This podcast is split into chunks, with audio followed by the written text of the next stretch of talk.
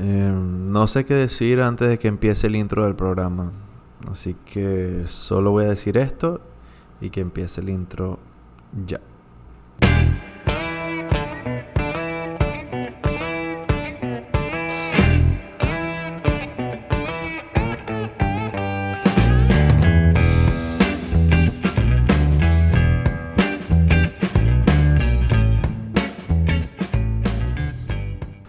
Hola, hola, por acá Fadi Rad y bienvenidos al tercer episodio de Lo Bueno, Lo Malo Lo Feo en versión podcast.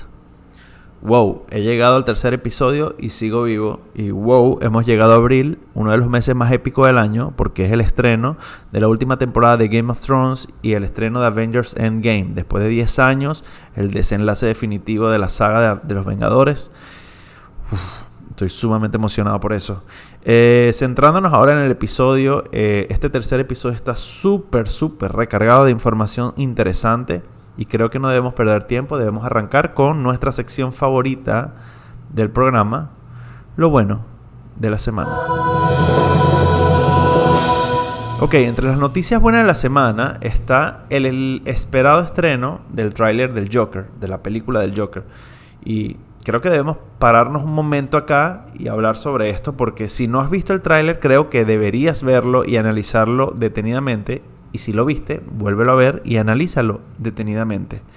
Eh, como bien saben, esta película contará los orígenes del príncipe payaso y al parecer va a tener un enfoque mucho más personal, mucho más melancólico Además, increíble, pero se nota que Joaquín Phoenix se está entregado completamente a este papel, se está dejando la piel en el personaje. Me parece increíble, por lo menos lo poco que se puede ver en el tráiler, ¿no?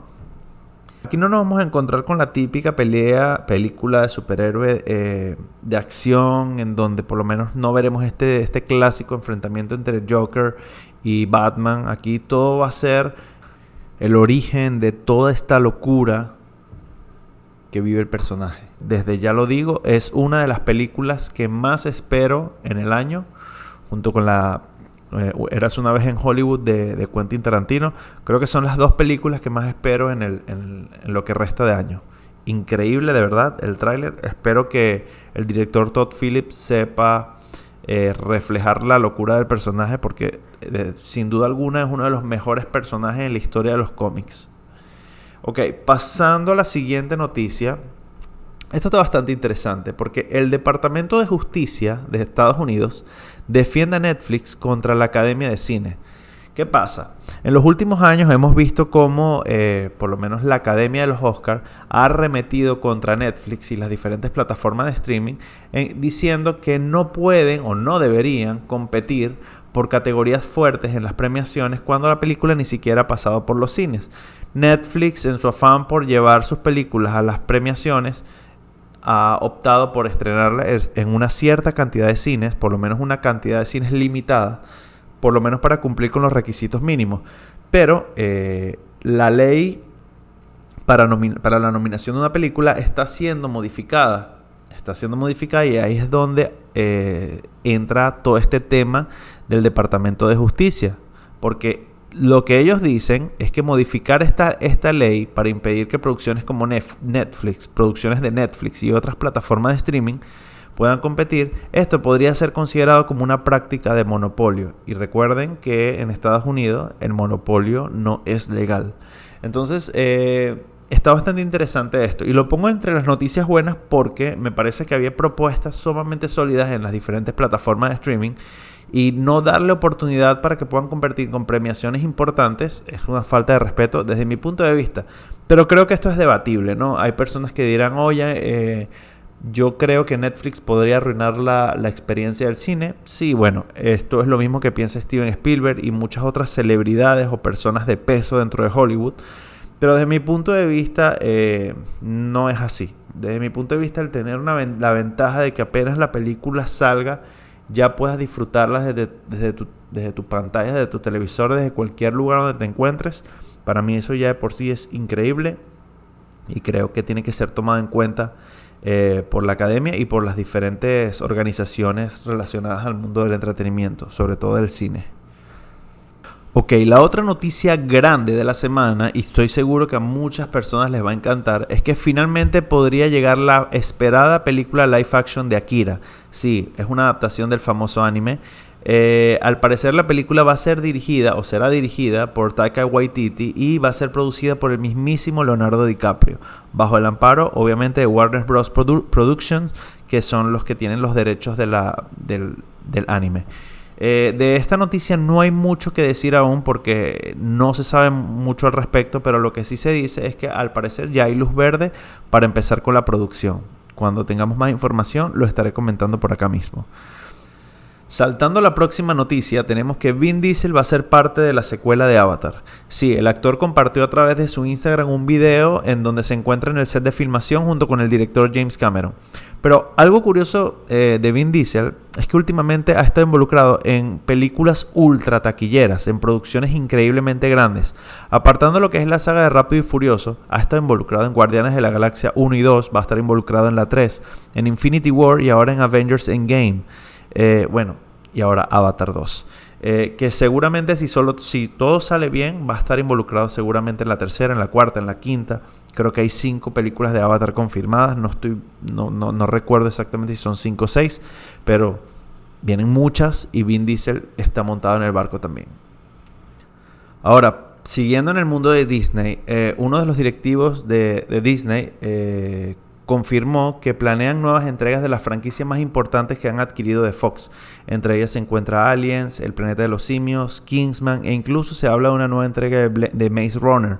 Eh, aparte de eso, también dejaron muy claros que tienen planes firmes de continuar con nuevas entregas de Deadpool, aunque considerando que ahora se encuentran bajo la tutela de Disney, posiblemente mantengan una esencia un poco más suave, algo muy parecido, creo yo, a lo que se vio en Once Upon a Deadpool, que fue la versión suavizada de Deadpool 2, en donde obviamente no decía groserías y en donde jugaba mucho con el doble sentido y además de eso eliminaron por completo la sangre.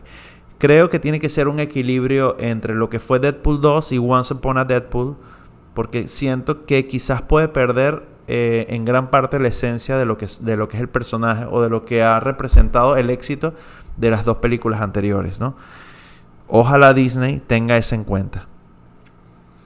Y bueno, llegó el momento de entrar a la sección más abucheada del programa, lo malo de la semana.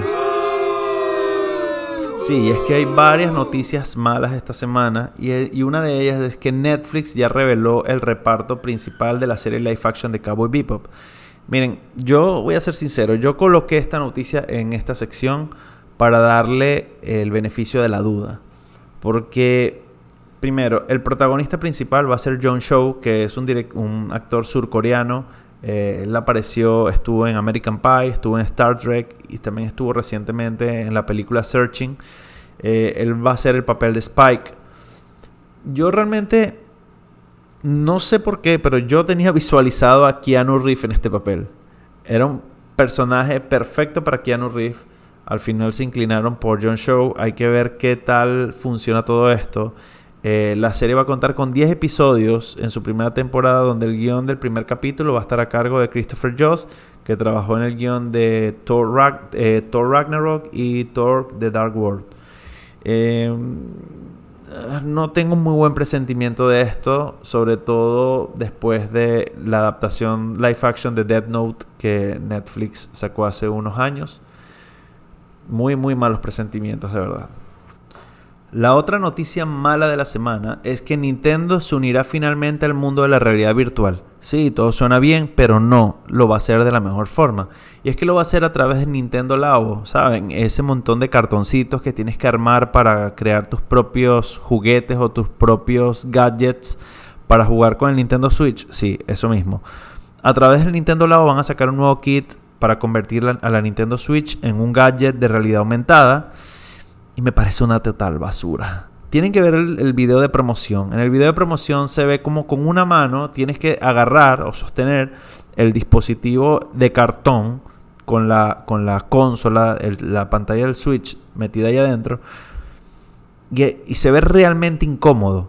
Se ve realmente incómodo. Aparte mostraron una serie de juegos que van a salir junto con, esta nueva funcionalidad de, realidad aumentada, en donde básicamente te limitas a lo mismo que tienes en casi todas las plataformas, o sí, todas las plataformas de realidad aumentada, que son juegos en donde el personaje casi siempre avanza solo y solo tienes que apuntar y disparar. Creo que el 90% de los juegos que han sacado para realidad aumentada, realidad virtual, perdón, eh, para Nintendo, tanto para PlayStation como para Oculus, eh, han sido realmente malos. Creo que muy, es, muy extraño encontrarse un juego que valga la pena en VR.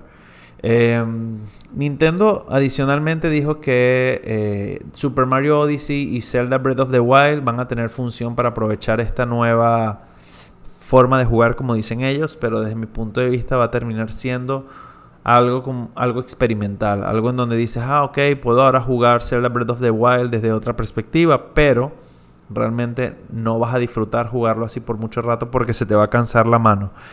El kit de, realidad virtual del Labo debe sostenerlo con la mano constantemente. No hay un resorte o un mecanismo que lo fije en la cabeza como cualquier otra plataforma, por ejemplo, como lo tiene PlayStation. Muy mal por allí Nintendo, muy mal por allí vendiéndonos cartón como si fuese oro. Y ahora con la última noticia de esta sección. Es una noticia que me tiene realmente mal y me tiene realmente molesto. Es que no tendremos nueva temporada de Better Call Soul hasta el 2020. Sí, AMC acaba de confirmar que este año no veremos nada nuevo de Better Call Soul y que la quinta temporada no va a ser estrenada sino hasta el 2020. No tenemos fecha definitiva. La noticia la dio la propia Sara Barnett, presidenta de la división de entretenimiento de AMC Network, y Sara comenta que para asegurar la calidad que hasta ahora tiene la serie, se vieron en la obligación de retrasarlo. No, no ha dado detalles al respecto. Pero bueno, todo sea porque la calidad de la serie sea la mejor. Y les debo decir algo, quienes no hayan visto Better Call Saul aún, que es el spin-off, una serie spin-off eh, basada en el universo de Breaking Bad, no saben de lo que se pierden no saben realmente lo que se pierden. Es una de las mejores series del momento y es una de las mejores series que he visto en mucho tiempo. Es increíblemente buena. No, si vieron la primera temporada o por lo menos empezaron la primera temporada y no les enganchó, los entiendo. Pero denle una oportunidad y lleguen por lo menos a la segunda. En la segunda temporada la serie agarra otro nivel, agarra vuelo y empiezan los vínculos con lo que fue Breaking Bad. Si disfrutaste Breaking Bad, vas a disfrutar muchísimo ver el Cold Soul, aunque la forma en que lo manejan, y es lo que aplaudo, es como si fuesen dos series totalmente diferentes. Ven, una cosa buena sale de una noticia mala. Esta recomendación por si no la viste. Bien, y ahora entramos a la sección que nos hará llorar. Entramos a lo feo de la semana. Esta noticia que puede ser lo feo de la semana, pero al mismo tiempo lo gracioso de la semana, es que Gabe Newell, el director de Valve Studios, eh, prestigioso estudio de videojuegos y el creador de Steam, es la imagen de una marca de ropa interior XL para caballeros. Sí. Eh, en esta semana se empezó a viralizar una imagen donde aparece Gabe Newell en una caja, en, el empaque de una ropa interior para personas obesas, eh, una marca china.